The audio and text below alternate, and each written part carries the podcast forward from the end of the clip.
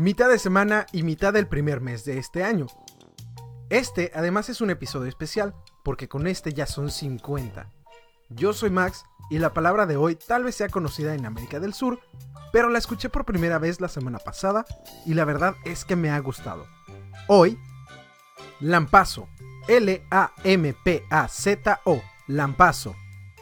De acuerdo al diccionario de la Real Academia, esta es una palabra con diferentes significados. El primero dice que es un tipo de planta de la familia de las compuestas. En otra, dice que es como un escobón para refrescar las paredes y dirigir las llamas en los hornos de fundición de plomo. Pero la definición que me llamó la atención es que lampazo es sinónimo del trapeador como se conoce en México o fregona como se conoce en Argentina. La palabra lampazo procede del latín lampaceus, adjetivo de lapa, con doble P. Este a su vez viene del griego lavein, y significa agarrar o prender. Además del lampazo, que es como me ha gustado y sinceramente es la palabra que seguiré usando desde ahora, hay más maneras de llamar a este útil dispositivo de limpieza. Por ejemplo, fregona, trapeador, mapo, mopa, trapero, coleto, suape, aljofifa, lavasuelos, trapo de piso, mocho o mechudo.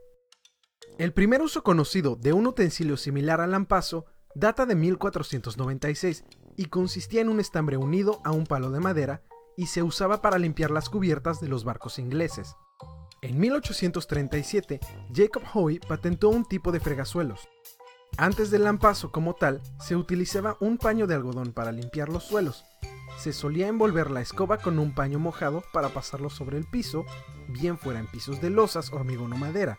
En otros casos, la persona tenía que arrodillarse o sentarse en el piso para pasar el paño con sus manos, mojarlo en el cubo o recipiente con agua y jabón, exprimirlo y volver a pasarlo.